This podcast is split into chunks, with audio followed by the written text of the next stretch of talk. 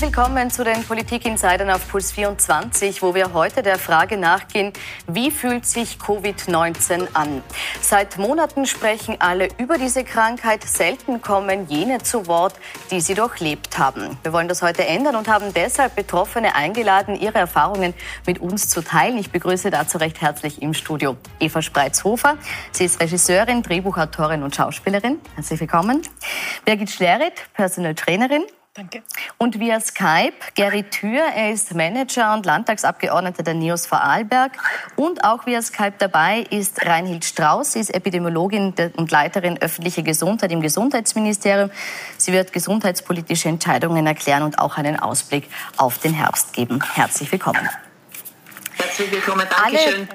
Alle, alle drei Betroffenen haben sich relativ früh angesteckt, nämlich Anfang Mitte März, also zu einem Zeitpunkt, als die Gefahr in Österreich noch nicht so bekannt, so bewusst war.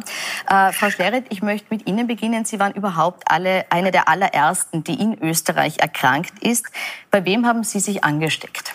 Also ich war Fall 5 und ich habe mich an ähm, den Pärchen, das ganz liebe Freunde sind, wo er in der Lombardei war, die sind dann zum Abendessen nach der Reise, ein paar Tage zuvor gewesen, bei uns gewesen und da war, haben wir uns angesteckt bei dem. Wann haben Sie sich dann testen lassen?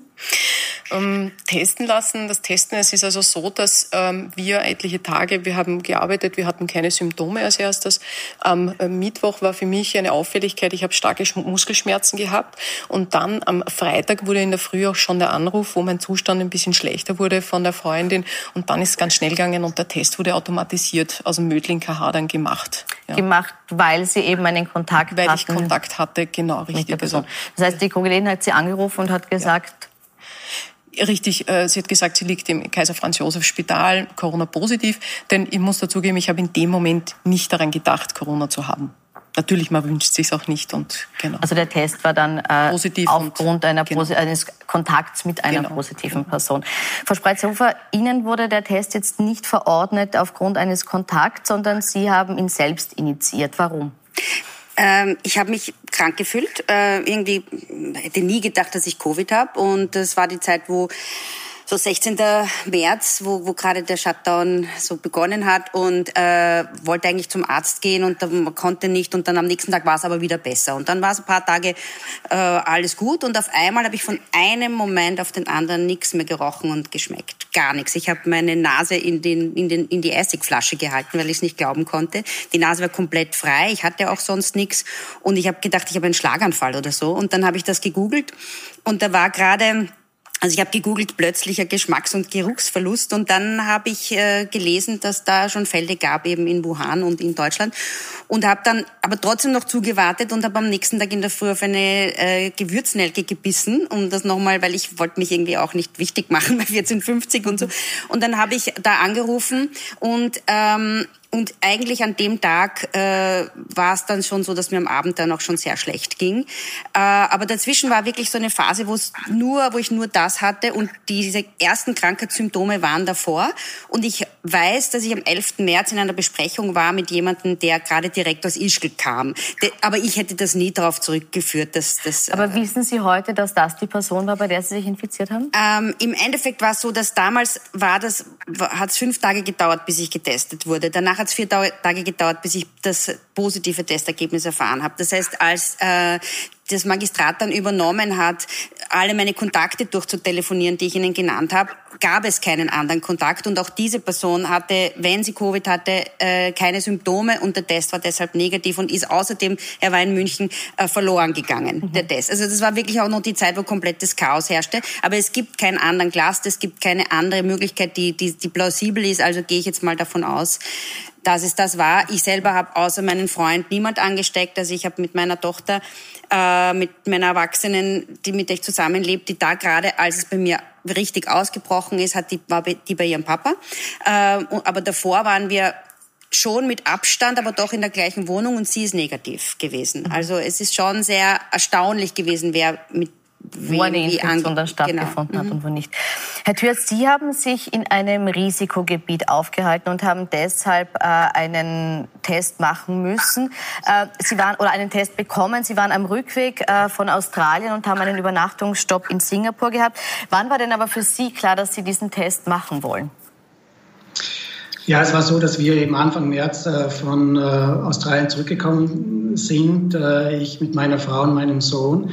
Und äh, meiner Frau, äh, die hatte etwas Halsschmerzen, beziehungsweise nicht so ganz so gut gegangen. Und ich hatte auch leichtes Halskratzen. Und äh, das war eben äh, in der ersten Woche äh, im März und da ging eben schon ein bisschen verstärkte Panik um, äh, was passiert mit Corona, wer ist angesteckt. Und dann haben wir gesagt, lassen wir uns testen. Und meine Frau hat sich bei 1450 gemeldet, ähm, einen Montag, den 9.3. Und wir haben dann am Folgetag die Nachricht erhalten, dass äh, ich positiv bin und meine Frau negativ. Und wissen Sie, wo Sie sich angesteckt haben? Also gehen Sie davon aus, dass das in Singapur passiert ist? Das war der Grund, weshalb Sie dann eben auch so einfach an den Test rangekommen sind mit Halskratzen? Äh, ich glaube in Singapur eher nicht. In Singapur äh, haben wir eben direkt am Flughafen ein Zimmer genommen. Singapur war auch sehr gut organisiert, auch das Crowdmanagement.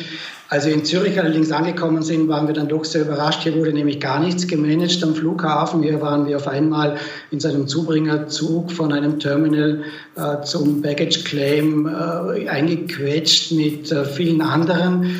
Und äh, dann auf der Rückreise äh, nehme ich an, also vielleicht ist dort passiert oder äh, dann kurz danach. Mhm. Frau Strauß, jetzt haben wir gehört, so, es gibt in vielen Fällen so Vermutungen, wo man sich angesteckt haben könnte, teilweise konkreter, teilweise weniger konkret. Bei wie vielen der Infizierten aktuell wissen wir, bei wem sie sich wirklich angesteckt haben? Mhm. Äh, Sie sprechen die Clusteranalyse an, die die AGES macht. Die verfolgt ja genau zurück, wer hatte mit wem Kontakt und wer könnte wen angesteckt haben. Und da wissen wir eigentlich bei mehr als 80 Prozent, wo eigentlich die Quelle war, eigentlich 90 Prozent. Wir suchen dann noch weiter Manche Fälle sind noch oder manche Cluster sind noch in Untersuchung. Da findet man dann später heraus, wer eigentlich der Primärfall war. Also das funktioniert eigentlich sehr, sehr gut, weil wir jetzt in der Bevölkerung auch sehr wenige Fälle haben. Das heißt, man kann wirklich sehr, sehr schön die Infektionsketten nachverfolgen. Jetzt, nachdem diese Infektion äh, bekannt wurde, äh, Frau Schlere, Sie mussten auch ins Krankenhaus. Warum? Ja. Also meine Symptome sind dann verstärkt geworden. Also ich habe Belastungsasthma und habe das sehr gut durch den Sport in den Griff gehabt, bin auch regelmäßig untersuchen gewesen. Und ähm, dadurch, dass äh, der Husten dann mit dazugekommen ist und ich äh, auch Temperatur hatte, ähm, hat natürlich das Spital es für besser empfunden, weil man noch nicht gewusst hat, wie sich der Verlauf bei mir verändern wird, ja, was daraus wird, dass ich im Kaiser Franz Josef, da wurde ich dann aus Mödling überstellt, dass ich dort einfach einmal bleibe. Also ich war insgesamt vier Tage dann isoliert in dem Spital. Mhm. Haben Sie sich dort sicherer gefühlt, auch als zu Hause? Oder hätten Sie jetzt eher gesagt, ich könnte jetzt auch heimgehen? Ähm, sicher ist jetzt, glaube ich, ein falsches Wort. Weil der, die Situation, ähm, ich habe damals um 22 Uhr in der Nacht erfahren, dass ich positiv bin. Mein Mann, der positiv war, meine zwei Mädchen, die negativ waren und mein Mann wurde mit meinen zwei Mädchen nach Hause geschickt. Ja. Ähm, ich habe mich ausgeliefert gefühlt, denn man wusste in dem Moment nicht, was passiert. Ich wusste nicht, in Wuhan waren Videos von Menschen, die auf der Straße umfallen und sterben. Ich habe in dem Moment mir gedacht, gut, und jetzt falle ich dann irgendwann um und sterbe vielleicht oder auch nicht. Und es war eine lebensbedrohliche Situation. Somit kann ich jetzt nicht sagen, dass die Situation im Kaiser Franz Josef sicher war per se, sondern ich wäre lieber bei meinen Kindern zu Hause gewesen und bei meinem Mann, denn ich habe furchtbar Angst um meine Kinder gehabt. Das heißt, es gab aber für Sie da auch keine Wahlfreiheit zu sagen, ich Überhaupt möchte die Kinder bei Nein. mir behalten oder, sondern es wurde ganz klar gesagt, genau. Sie bleiben jetzt genau. da im, im, Krankenhaus. Genau. Das, das heißt, Sie hätten sich da auch unmittelbar mehr Betreuungspersonal auch gewünscht vor Ort oder ging es Ihnen wirklich eher darum zu sagen, ich möchte die Zeit bei meiner Familie verbringen, weil ich nicht weiß, wie es jetzt weitergeht? Die Betreuung, die Betreuung war da weniger die Thematik. Mhm. Also es war eher die Thematik, die Angst um das Leben, die Angst um die Kinder und äh, mit dem, was man eigentlich, und das ist sicherlich auch ein Thema, da man mir relativ schnell gesagt hat, dass ich andere Menschen angesteckt habe, ist in meinem Kopf natürlich noch weiter, wem hast du denn jetzt krank gemacht? Mhm. Diese Bürde einfach. Also das sind so viele Dinge, die einem durch den Kopf gehen. Äh, das wird wahrscheinlich, und da muss ich schon sagen, das war sehr lieb. Eine Krankenschwester, die hat eben sehr geweint in der Nacht, die ist bei mir geblieben, die war natürlich im Ganzkörperanzug und hat gesagt, Frau Schleret, ich bleibe jetzt ein bisschen bei Ihnen, wir mhm. reden. Ja, natürlich mit Sicherheitsabstand auch. Und ich habe geweint. Ja, also da kann man das, das ist sehr schwer zum weil, wie gesagt, das ist eine absolute Ausnahmesituation gewesen. Sie haben jetzt gesagt, dass Ihr Mann auch positiv war. Warum ist er nach Hause geschickt worden und Sie mussten im Krankenhaus bleiben? Weil er symptomlos war. Mhm. Ja. Ähm, was natürlich für mich äh, nachträglich bisschen als Unverständnis ist, ist natürlich, das war auch ein schwieriger behördlicher Gang. Meine zwei negativen Töchter sind bei meinem positiven Mann. Und man muss dazu sagen, bei der 14-Jährigen wäre das nicht das Thema gewesen, die räumliche Trennung, aber nicht bei meiner 5-Jährigen. Ja, mhm. die negativ getestet worden ist. Also das war schon für mich eine Situation, das war sehr, war, war sehr schwierig und es durfte auch keiner in das Haus hinein bei uns. Ja, also ähm, das war für mich und daher rührte natürlich auch die Angst um meine Kinder. Ja. Frau Strauß, ähm, warum diese Vorgehensweise, dass man sagt, die Kinder, die negativ getesteten Kinder bleiben beim positiv getesteten Mann? Ist da nicht die Gefahr einer Ansteckung zu groß? Also ich verstehe das so, dass äh, der Mann sich selbst isoliert hat und die Kinder eigentlich nicht mit dem Mann zusammen waren.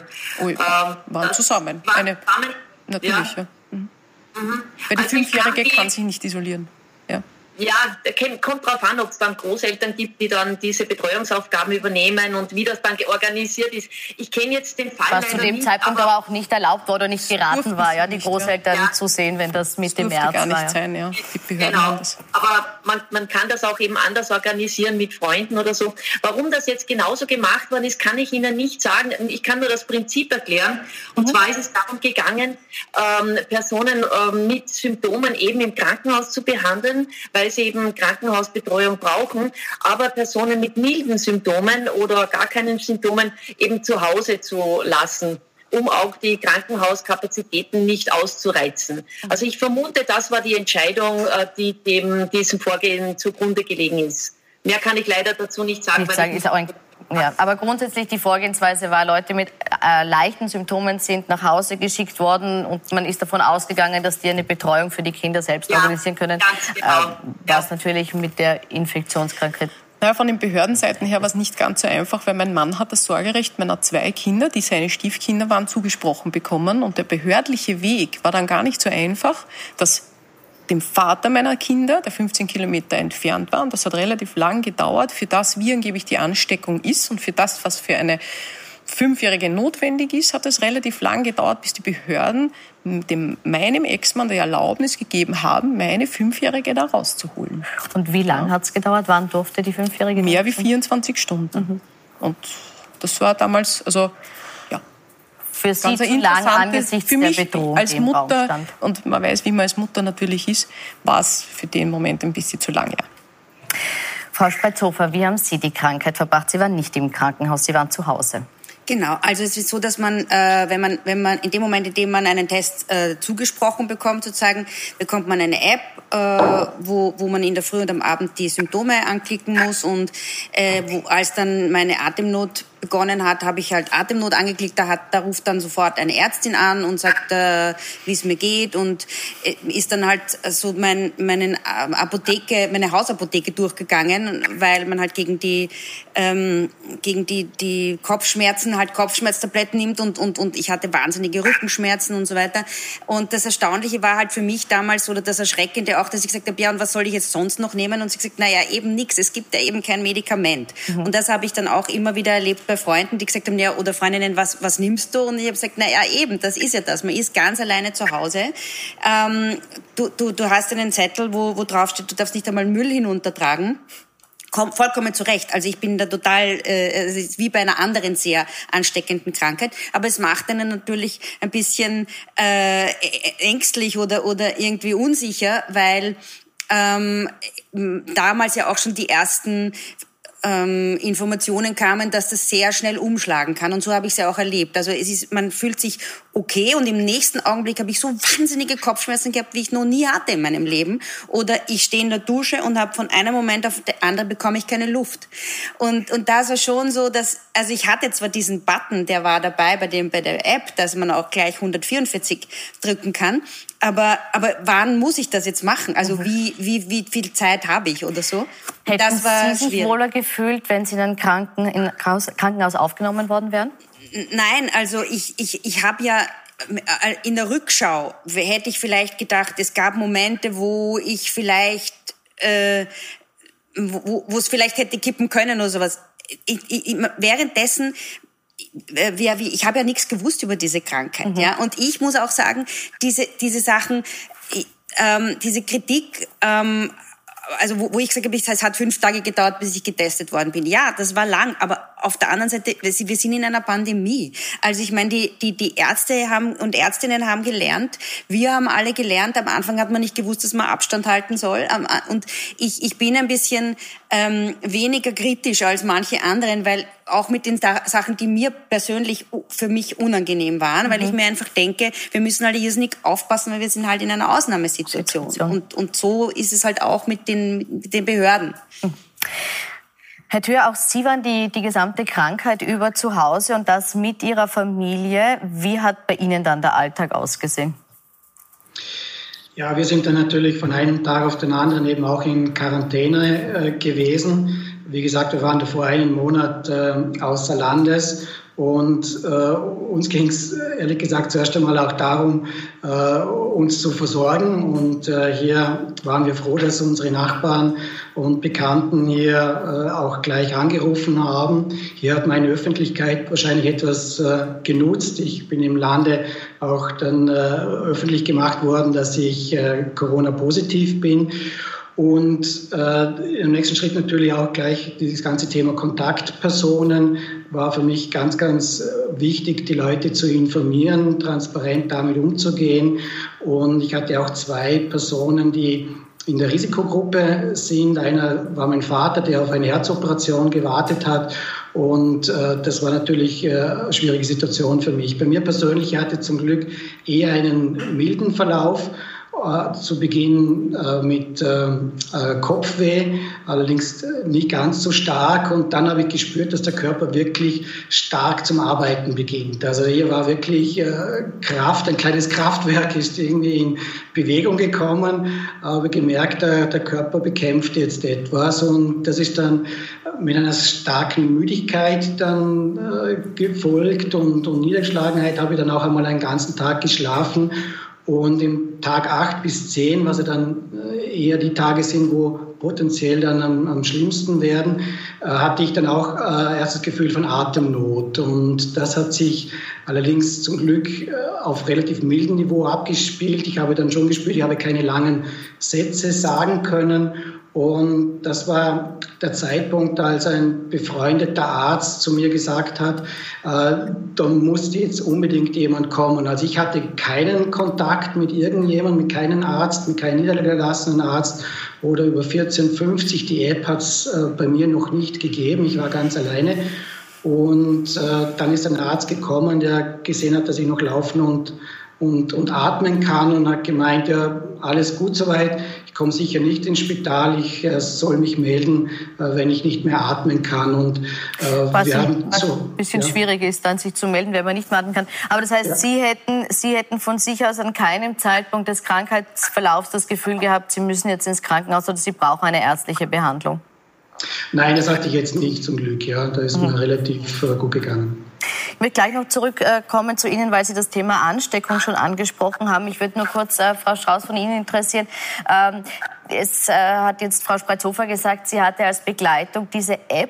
Werden Menschen, die die Krankheit zu Hause auskurieren, mittlerweile auch anders medizinisch begleitet? Oder ist das nach wie vor so, dass man eben auf diese App angewiesen ist, aber sonst zu Hause alleine ist mit der Krankheit? Mhm. Ähm, eigentlich natürlich nicht. Äh, natürlich fragt die Amtsärztin, der Amtsarzt regelmäßig nach, so ist es geplant, wie eben der Gesundheitszustand ist. Ähm, kann auch ein täglicher Anruf sein, das wird unterschiedlich gehandhabt. Wie das im speziellen Fall jetzt war, kann ich eben leider auch nicht sagen. Aber natürlich wird überprüft, wie es äh, dem Patienten, der Patientin geht, weil es ja auch sehr wichtig ist, wenn sich das Krankheitsgeschehen verstärkt, dass man dann auch die entsprechende Hilfe bringt. Ich möchte nur ganz kurz zum vorigen Fall noch sagen, ich denke, wahrscheinlich waren die beiden Kinder als Kontaktpersonen ersten Grades eingestuft und wurden auch in Quarantäne geschickt. Also ich vermute, das war so ein so ein Fall, nicht? Und dadurch sind alle zusammen nach Hause geschickt worden. Das also eine gemeinschaftliche Quarantäne, weil sie ja, ja auch potenzielle Überträger des. Die Idee dahinter. Und dann dürfen die natürlich keinen Kontakt haben zur Großmutter oder irgendwelchen anderen Personen. Das ist schon klar. Okay. Äh, kommen wir nochmal auf die Ansteckung zurück. Herr Thür, Sie haben gesagt, für Sie war das ein ganz zentraler Gedanke. Sie haben es auch schon äh, angesprochen. Die Frage, habe ich andere äh, Personen angesteckt? Wissen Sie es jetzt? Wissen Sie, ob Sie andere Menschen angesteckt haben mit der Krankheit? Ja, ich hatte dann in meinem eigenen Contact Tracing also den Fall, dass eine Person war auch Corona-positiv und das war die erste Person, die ich nach meiner Rückkehr getroffen habe. Und alle anderen Personen waren zum Glück negativ, sind auch negativ geblieben und äh, war ein Austausch mit dieser Person und, und wir haben uns darauf geeinigt, jetzt wissen wir nicht, wer wen angesteckt hat, ob ich ihn potenziell angesteckt habe oder eben umgekehrt. Äh, das werden wir wahrscheinlich nie herausfinden. Äh, Frau Schlereth, bei Ihnen ist es ja so, Sie hatten einen äh, sehr hohen Kundenkontakt. Ja. Und es war ja noch kein Lockdown zu dem Zeitpunkt, dass Sie sich ja. angesteckt haben. Das heißt, Sie haben gesagt, so 150 Menschen äh, pro Woche haben Sie gesehen im ja. Schnitt. Haben Sie andere Menschen angesteckt? Wie viele und mit welchen Folgen auch? Ähm, ja, ich habe andere Menschen angesteckt. Und zwar, ähm, ich muss jetzt ganz ehrlich sagen, ich weiß die genaue Ziffer nicht. Ja? Mhm. Also es liegt bei zwischen 12 und 15 Personen. Ähm, ja, habe auch ähm, leider und äh, das einen Todesfall drunter, mhm. leider verstorben. Und äh, ja, es ist halt sehr schwer, das ist halt diese Bürde zu tragen. Es ist ja, sehr anstrengend. Mhm. Jetzt ähm, wissen wir ja, Frau Strauß, dass die, die Verläufe sehr unterschiedlich ist. Jetzt haben wir gehört, hier leider auch eben bis, bis zu einem Todesfall. Äh, es gibt auch symptomfreie. Ähm, Im März wusste man noch sehr wenig über die Krankheit, auch sehr wenig über die Verläufe und auch die unterschiedlichen Verläufe. Und die behandelten Ärzte sagen jetzt auch, sie haben in dieser Zeit wahnsinnig viel gelernt. Äh, inwiefern behandelt man heute anders? Inwiefern muss man sich auch heute weniger fürchten, wenn man ins Krankenhaus geht, weil eben die Behandlung auf einem anderen Stand ist als noch im März? Mhm. Also ursprünglich dachte man ja, die Covid-Erkrankung ist eine Lungenerkrankung und leider musste man feststellen, das ist eine Multisystemerkrankung. Das heißt, man hat auf der anderen Seite wieder mehrere Ansatzpunkte. Ein Beispiel davon ist eben, sind eben diese Mikrothromben, die entstehen durch diese Ausschüttung von Zytokinen. Das ist so eine überschießende allergische Reaktion, könnte man sagen. Und hier kann man jetzt zum Beispiel Dexamethason einsetzen. Das ist ein Cortisonpräparat und das wirkt sehr, sehr gut. Oder man kann auch ähm, Antikoagulantien einsetzen. Das wusste man damals noch nicht so genau, dass das tatsächlich... Können Sie Zweiteres noch erklären? Das, das sagt mir jetzt auch medizinisch nichts. Das, das verursacht was im Körper? Ähm, Sie meinten die Mikrothromben? Nein, das zweite, das sagen. Also vielleicht können Sie beides erklären in, in, in deutschen Wörtern, sodass wir es verstehen. Okay. Nicht Mediziner es auch verstehen. Sie kommen ja vom Fach, vielleicht nicht jeder, der zuschaut, kommt vom Fach. Alles klar.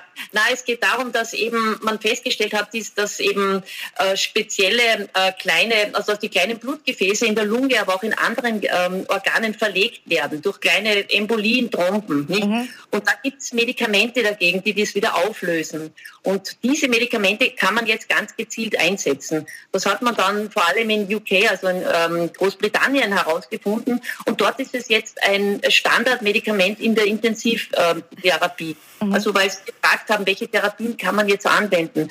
Aber auch haben, haben wir inzwischen natürlich spezifischere Medikamente, zum Beispiel das Remdesivir. Das ist ein Medikament, das auch bei Covid sehr gut wirkt und eben die Dauer der Erkrankung abkürzt. Das hatten wir damals auch nicht. Also wir haben eine Reihe von, von weiteren Medikamenten, auch die wir für die, ähm, die Symptome, für die symptomatische Therapie einsetzen können. Und dadurch äh, können wir jetzt wesentlich besser äh, die Patienten unterstützen. Und das sieht man auch an den Krankheitsverläufen und auch an den Belege, ähm, am Belag der Intensivstationen. Mhm. Und dann ist natürlich auch zu sagen, wir haben die Plasmatherapie. Und in nicht allzu langer Ferne haben wir dann auch die Impfstoffe, die dann überhaupt eine Prävention bewirken. Wir werden auf die Behandlungsmethoden auch noch zu sprechen kommen und auch auf die Langzeitfolgen, die die Patienten teilweise immer noch begleiten. Nach einer kurzen Pause sind wir zurück.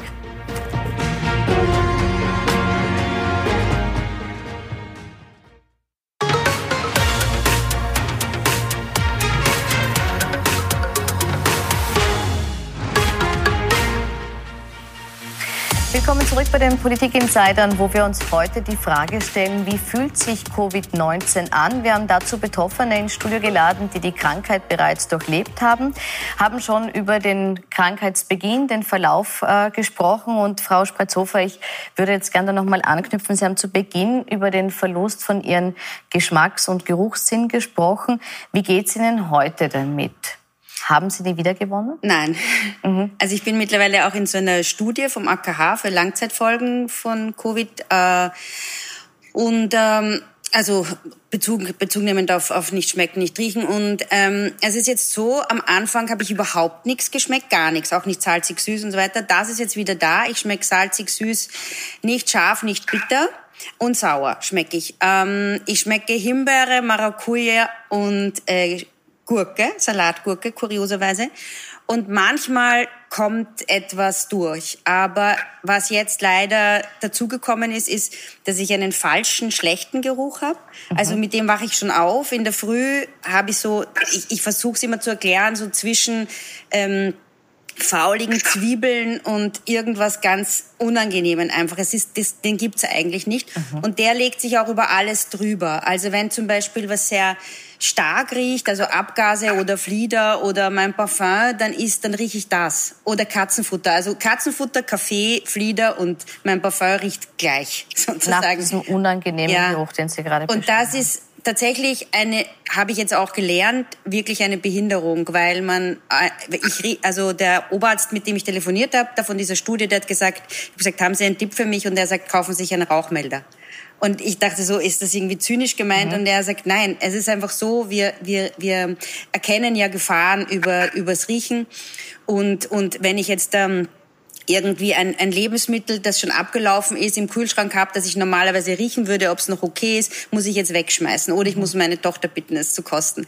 Und, und es ist, also auch wenn, wenn ich jetzt im Urlaub war, es ist, es ist alles, alle Emotionen sind an Gerüche gebunden, wie ich jetzt gelernt habe. Ja, dass man denkt so, es ist halt, man kennt das so ein bisschen vom Schnupfen, man spürt, man schmeckt zwar zwei Tage nichts, aber die Nase ist komplett frei und alles ist eigentlich frei und trotzdem, man ist so ein bisschen abgeschnitten von den anderen. Und ich habe auch gemerkt, dann bei diesem Fragebogen von der Studie war die Frage, essen, essen Sie mehr oder weniger? Man würde eigentlich denken, man isst weniger. Das war auch ganz am Anfang so. Mhm. Aber mittlerweile habe ich dann, ohne es zu merken, ich esse eigentlich mehr, weil ich so unbefriedigt bin. Ich bin so ein Genussmensch und, und, und ich, ich merke ich merke immer, äh, also ich, ich versuche was zu schmecken, was rauszuschmecken. Und und das frustriert mich eigentlich. Und dann esse ich mehr. Und jetzt mittlerweile habe ich eine neue Taktik. Ich bestelle meistens so Salat mit Halloumi oder sowas, weil das schmeckt so normalerweise auch schon nach wenig. Und das ist in dem Fall jetzt leider und, Gottes egal. Ja. Ähm, äh, Sie haben jetzt gesagt, Sie sind in einer Studie drin, die das AKH macht. Hat man Ihnen auch gesagt, wie hoch die Wahrscheinlichkeit ist, dass dieser Geschmacks- und der Geruchssinn wieder zurückkommen? Also alle sagen was anderes und ich kann es auch verstehen. Also über Covid gibt es halt einfach noch keine Langzeiterfahrungen. Von anderen Corona-Erkrankungen, aber auch von Grippe äh, und so weiter gibt es ähm, Erfahrungen von es kommt total wieder zurück, bis es kommt gar nicht zurück oder es kommt anders zurück. Im Moment bin ich gerade im Überlegen, ob ich mich entscheiden soll, es wird nie wieder besser, einfach um mich mit dem abzufinden und nicht, also ich, ich versuche gerade ein bisschen zu, zu, zu handeln mit mir, wie ich mit dem weiter umgehe, weil im Moment ist es tatsächlich so, dass ich gemerkt habe, um es ganz offen zu sagen, es, es, ich, ich habe wirklich ein bisschen ähm, so, so insgesamte Lebensfreude eingebüßt, bis mein Arzt dann gesagt hat, ich glaube, Sie könnten ein bisschen Serotonin vertragen. Und mhm. ich so dachte so, wow, was? Und dann, jetzt, jetzt nehme ich halt so ganz niedrig dosierte mhm. Antidepressiva und ich muss zugeben, es ist wirklich genau das Richtige gewesen, weil es hat sich wieder eingependelt auf ein normales Ding. Und ich sage das einfach so offen, auch weil ich denke, es ist wirklich wichtig, ähm, auch da, man, man, man kommt sich irgendwie auch als, als, es gibt noch so wenig Leute, die, die die Krankheit hatten und meistens sagen die Leute, was? Du hattest das? Das gibt's wirklich? Und sind so ein bisschen ungläubig, mhm. ja? Und, und ich, und man muss sich fast irgendwie verteidigen, äh, dass man das, das hat, wo man doch eigentlich, wo doch eigentlich alle hoffen, es gibt's gar nicht. Ja. Und, und deswegen finde ich es auch wichtig zu sagen, ja, man, es ist jetzt nicht Krebs und ich bin froh drüber und ich war nicht im Krankenhaus, aber es ist einfach da und wir alle können es kriegen und wir müssen aufeinander aufpassen und auf uns. Frau Schlere, teilen Sie diese Erfahrung? Haben Sie auch immer noch äh, Folgen, die Sie spüren? Oder ist bei Ihnen die Krankheit so verlaufen, dass Sie sagen, Sie haben es durchstanden und jetzt mhm. sind Sie wieder der Mensch, der Sie davor waren? Ja, ich hätte gesagt, so ist das. Also ich habe Gott sei Dank überhaupt keine Folgeerscheinungen auch leistungstechnisch in Sport. Ich bin relativ bald wieder eingestiegen und von zu Hause einfach mein Training wieder aufgenommen. Ähm, ja, das hat ganz gut funktioniert. Also da kann ich sagen, nein, keine. Was mir aber natürlich, und das weiß ich von anderen Fällen eben auch, dass sehr viele mit Nachwirkungen bis hin zu Triathleten, die keinen Triathlon leider mehr machen können, weil sie einfach gesundheitlich so eingeschränkt sind, aufgrund der Folgeerkrankung. Aber nein, was mich betrifft nicht. Haben Sie eine Erklärung, haben die Ärzte eine Erklärung, warum bei Ihnen der Verlauf so war und nicht anders? Mm, ich glaube, ich glaub, es gibt grundlegend noch keine zu hundertprozentige Erklärung, warum die Verläufe so unterschiedlich sind, warum zum Beispiel mein Mann keine Symptome hatte. Ja, das Interessante darin ist, äh, daran ist, er hat sogar mehr Antikörper nach Testung als ich, obwohl ich doch ein paar Symptome hatte und ein bisschen. Mhm. Und ähm, ja, ich weiß es nicht. Und auch kein Arzt kann mir eine Antwort geben. Herr Thür, wie geht's Ihnen jetzt mit der Krankheit? Sind Sie wieder ganz fit? Ja, ich glaube, mir, geht es ganz gut mittlerweile. Ich hatte äh, die, die Lunge noch äh, länger gespürt. Ich war dann auch zu, bei einem Facharzt äh, mit einem Lungencheck und äh, da war soweit alles gut dann. Und mir wurde erklärt, dass es durchaus sein kann, also auch noch, das war dann drei, vier Monate nach meiner Krankheit jetzt mittlerweile, äh, dass äh, die einzelnen Bronchien nach wie vor entzündet sein können und dass ich das dann nach wie vor noch spüre. Ich habe es dann im Sport dann logischerweise auch gerade in der Erholungsphase noch äh, länger gespürt, aber äh, vergleichsweise geht es mir jetzt eigentlich wieder sehr gut und, und ich bin froh, wie ich mich jetzt fühle. Frau Strauß, jetzt werden, Sie haben es eh vorher selbst angesprochen, immer mehr so Langzeitfolgen bekannt. Thrombosen wurden schon angesprochen, Embolien, auch Hirnschäden, auch bleibende Schäden an Herz und Lunge, die teilweise festgestellt wurden und, wie wir jetzt hier im Fall auch gehört haben, eben äh, Beeinträchtigung der Sinne. Gibt es dazu schon Zahlenmaterial? Kann man schon sagen, wie viele Menschen mit bleibenden Folgen äh, konfrontiert sind nach dem Durchleben dieser Krankheit? Nein, leider nicht. Es ist einfach noch zu kurz. Ähm, zum Geruch und Geschmackssinn ist zu sagen, das erholt sich langsam, aber üblicherweise doch recht gut. Also da könnte man schon ganz positiv in die Zukunft schauen. Es dauert sehr langsam und auch wie die Symptome geschildert wurden, das ist so ein, das sind die Stadien, äh, die auch durchlaufen werden mit diesen ähm, Missgerüchen und so weiter. Generell weiß man, dass eben Lungenschäden auftreten, Lungenfibrose, also so ein Bindegewebe, das in der Lunge sich da verbreitet. Dann auch Herzrhythmusstörungen hat man schon beobachtet. Man weiß aber nicht, wie lange das bleibt und ob, ob das wirklich bleibende Schäden sind. Wir haben einen Beobachtungszeitraum von wenigen Monaten insgesamt und man erfahrt auch von anderen Ländern, also China und Korea, noch nicht wirklich etwas Stichhaltiges. Die Studien sind einfach bei zu wenigen Personen gemacht und die widersprechen sich. Also leider kann man zurzeit nicht sagen, aber natürlich ist das ein ganz, ganz großes Forschungsfeld, das natürlich jetzt so richtig schon angeworfen ist. Mhm. Frau Schleret, jetzt haben Sie gesagt, Sie gehören zu den Glücklichen, die keine körperlichen äh, Folgen mehr zu verzeichnen haben. Mhm. Aber wie geht es Ihnen so persönlich, psychisch damit, dass Sie zu den Menschen gehören, die diese Krankheit durchlaufen haben? Mhm. Ähm, Fällt es Ihnen heute schwer, jemandem zu sagen, ich hatte Covid-19? Nein, überhaupt nicht, weil wir, mein Mann und ich, wir mussten leider am Anfang, weil wir einer der ersten waren, auch eine Stigmatisierung ja erleben. Was für mich, und da bin ich, glaube ich, eher ein bisschen die Kämpfernatur, und es ging auch natürlich mit, um meine Kinder, ähm, dann von mir aus gesagt habe, okay, ich würde gerne ein Interview bei Ö3, dass wir zwar Corona haben, aber wir sind jetzt deswegen keine Aussätzigen. Das war mir unheimlich wichtig, weil ich gewusst habe, dass nicht nur bei uns bleibt, sondern dass auch andere Menschen Corona haben.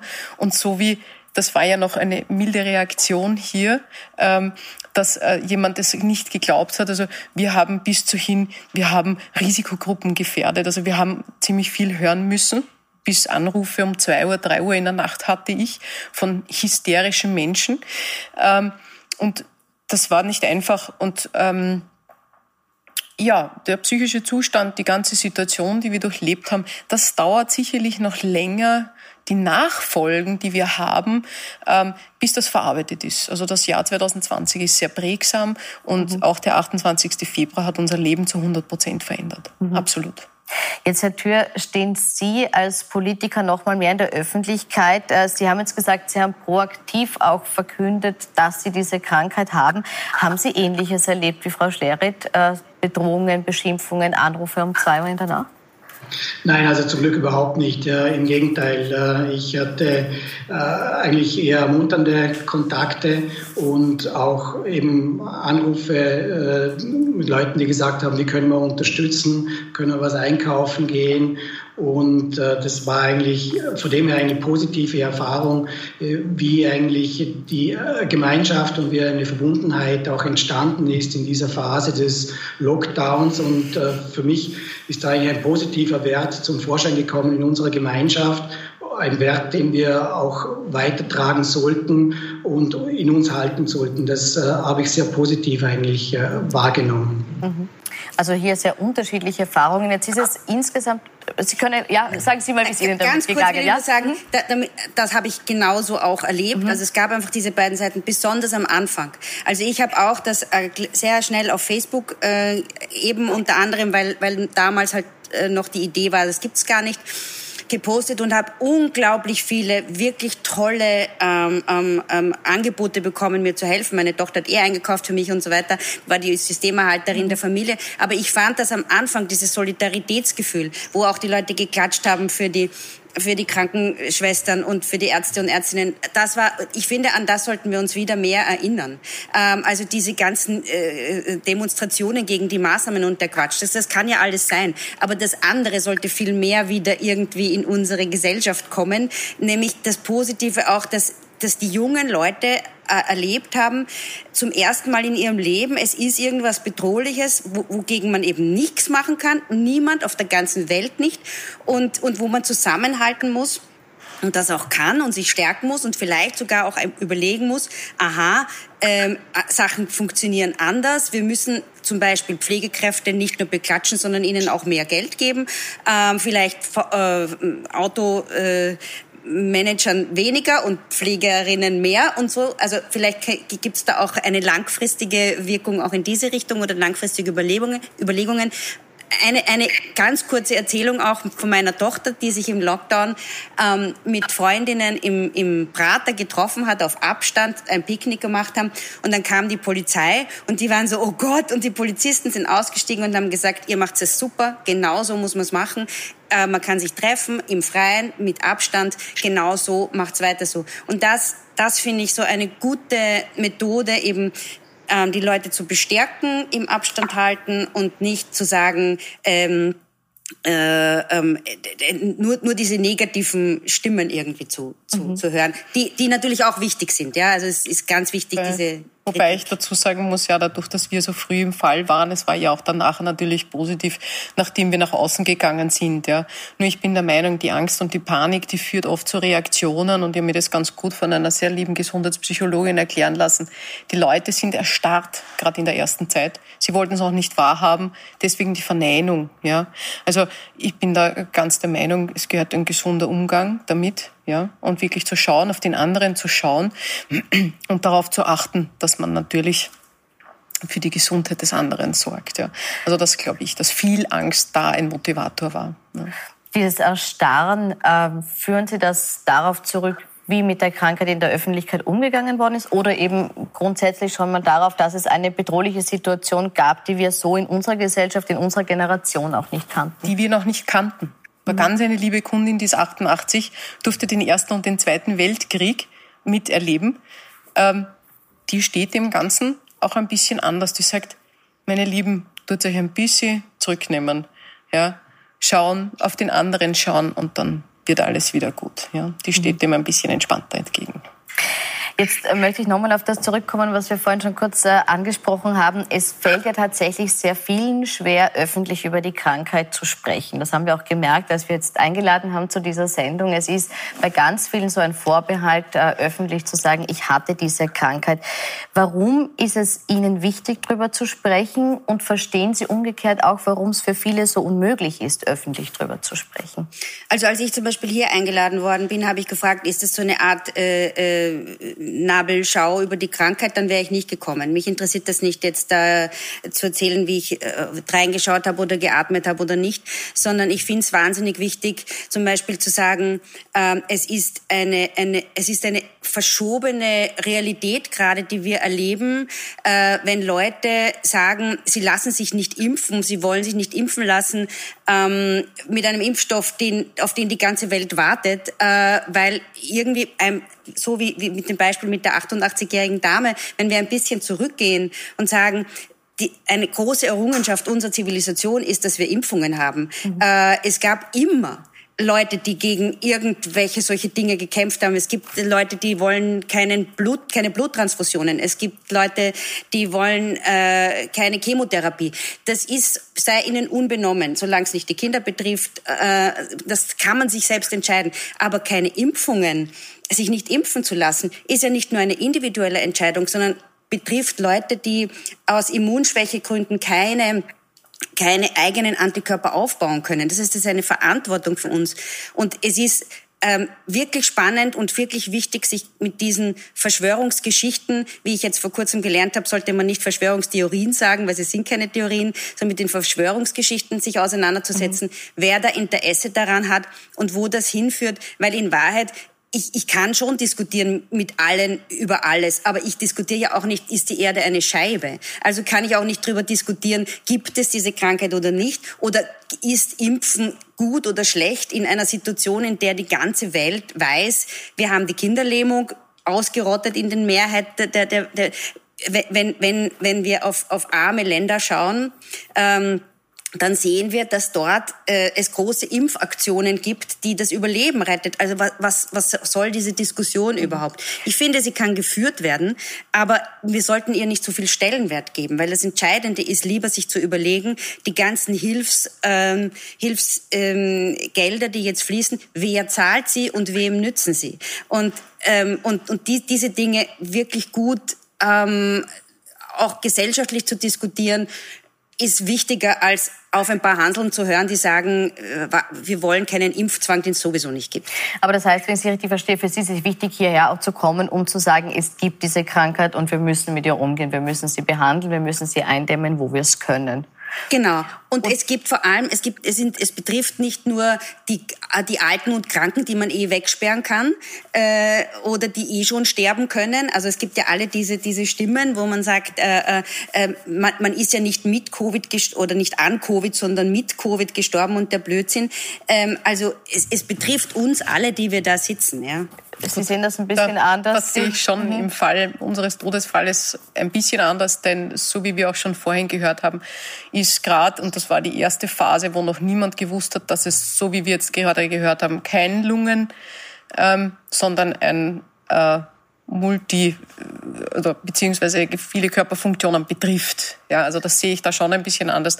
Denn ich glaube, wenn man mehr in der ersten Phase gewusst hätte, wären auch mehr anders behandelt beziehungsweise nicht verstorben. Und das sehe ich in unserem Todesfall sehr wohl so. Ja, drum, ich glaube, da gibt es verschiedene Ansätze und verschiedene Meinungen, beziehungsweise wo man einfach hinhören muss und schauen muss, okay, wo liegt da vielleicht jetzt, wo es auch besser ist und wir mehr darüber verstehen, wahrscheinlich auch nicht mehr die Todeszahl so hoch. Denn sie hat sich ja verändert mittlerweile, ja, weil die Behandlung sich verändert hat. Mhm. Das heißt, Sie sagen jetzt in dem Todesfall in, in Ihrem Umfeld äh, war es so, dass, dass die Person nicht ja, an Covid-19 gestorben ist, sondern dass eben viele Dinge zusammengekommen sind. Genau. Und Sie glauben, dass aufgrund genau. der Covid-Erkrankung aber eine falsche Behandlung vorgenommen wurde? Ähm, ja, das Problem war an der Sache, dass halt einfach noch irrsinnig schnell intubiert wurde.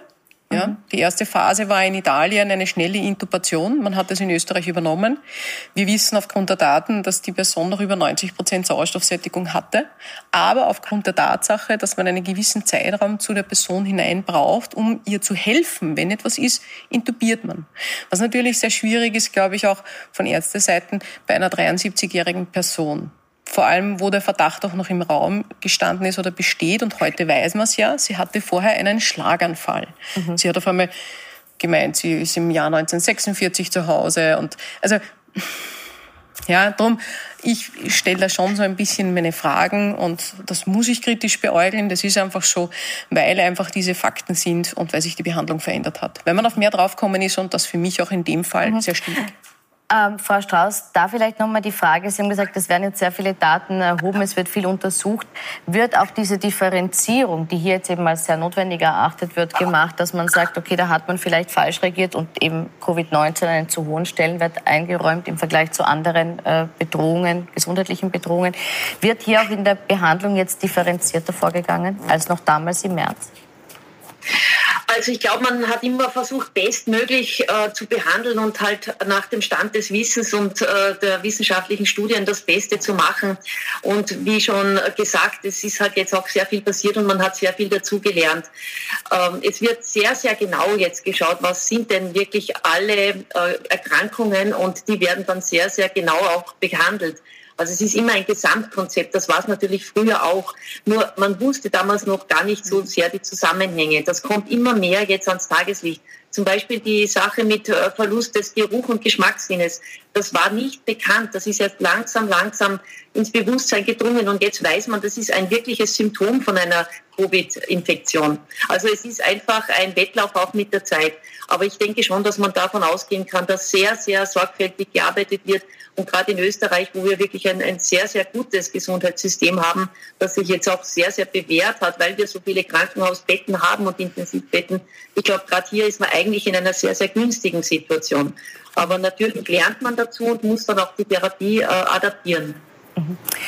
Jetzt möchte ich, wir sind schon fast am Ende der Zeit, noch kurz fragen, hat sich bei Ihnen die Einstellung zur Krankheit, auch die Angst vor der Krankheit, der Respekt, der Umgang damit durch die eigene Krankheit verändert?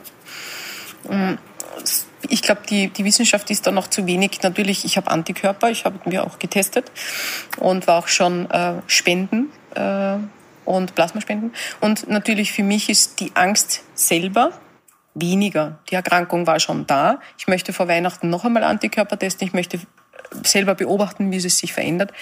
Äh, aber das ist natürlich nicht gleichbedeutend mit dem Respekt vor anderen Menschen, vor dem Menschen, der jetzt gegenüber von mir steht. Also da verhalte ich mich nicht anders oder auch nicht furchtloser. Das heißt, Mindestabstand einhalten und wenn die Maske notwendig ist, dann wird sie verwendet. Denn das kann das Gegenüber nie wissen. Aber ich selber habe jetzt sicherlich mittlerweile weniger Angst. Herr Thür, wie geht es Ihnen jetzt im Umgang mit der Krankheit und der Angst davor? Ja, wenn Sie fragen, äh, ist die Angst, äh, ist die Krankheit gefährlich, dann würde ich sagen, ja, absolut. Und ich äh, wünsche mir nicht, dass sich meine Frau oder mein Sohn infizieren. Äh, allerdings sage ich auch, der Straßenverkehr ist genauso äh, gefährlich und äh, wir haben Regeln entwickelt für den Straßenverkehr, die wir eigenverantwortlich und in der Gemeinschaft möglichst einhalten, um eben Unfälle äh, zu reduzieren oder möglichst eben äh, komplett wegzubekommen. Und hier ist mir ganz persönlich wichtig, dass wir wirklich gemeinsam lernen miteinander, also gemeinschaftlich lernen. Und das ist auch eine Botschaft an unsere Regierung, dass wir hier offen, offen sind und, und, und auch offen für Kritik sind und auch überlegen, wen können wir alles mit einbeziehen. Zum Beispiel die niedergelassenen Ärzte höre ich sie nach wie vor nicht gut einbezogen im Krankheitsverlauf. Also von mir weiß überhaupt niemand irgendetwas über meinen Krankheitsverlauf. Das heißt, meine Daten sind nicht vorhanden, führen zu nicht mehr Wissen. Hier ist mehr möglich. Die mhm. deutsche Bundeskanzlerin Merkel hat aufgerufen, kritisch zu sein, sodass wir lernen können. Und das fehlt mir nach wie vor in, in, in Österreich, dass wir gemeinsam, ohne Leute an den Pranger zu stellen, dass wir gemeinsam lernen, um neue Regeln zu entwickeln, sodass wir gut durch diese Krise kommen gut aus dieser herauskommen und vor allem auch unseren Unternehmen damit auch Sicherheit geben. Jetzt geht es Herr Dirk, ich möchte an der Stelle ganz kurz unterbrechen, weil ich das gerne noch an Frau Strauß auch weitergeben würde, nämlich die Kritik, dass behandelnde Ärzte zu wenig einbezogen wurden, also auch stationäre Ärzte.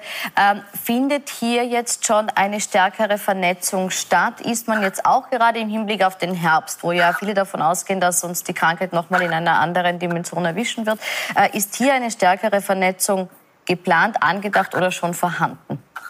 Mhm. Also ich würde schon sagen, die ist sehr, sehr stark vorhanden und war eigentlich von Anfang an vorhanden, weil das ist ganz klar, dass niedergelassene Ärzte eine ganz, ganz wesentliche Rolle spielen. Besonders gestärkt wurde dann auch noch diese Position, als man gesagt hat, Tests brauchen nicht immer über 1450 durchgeführt werden, sondern wenn ein niedergelassener Arzt äh, den Verdacht hat äh, für Covid, dann kann er das auch testen und muss nicht die Risikofaktoren wie Aus Auslandsaufenthalt und so weiter abfragen. Äh, wir haben auch im Beraterstab des Gesundheitsministers natürlich die Vertreterin der Allgemeinärzte, natürlich auch die Ärztekammer. Also ich denke, es ist eine ganz, ganz starke Einbindung. Natürlich wird es immer noch Situationen geben, die nicht optimal sind. Aber auf der organisatorischen Ebene ist natürlich da ein ganz klarer Schulterschluss gegeben. Vielen Dank, Frau Strauß, für Ihre abschließende Einschätzung. Vielen Dank auch für Sie, dass Sie aus Ihren Erfahrungen äh, berichtet haben und uns ein bisschen einen Einblick gegeben haben, was es heißt, Covid-19 zu haben. Danke und Ihnen wünsche ich noch einen schönen Abend auf Puls 24.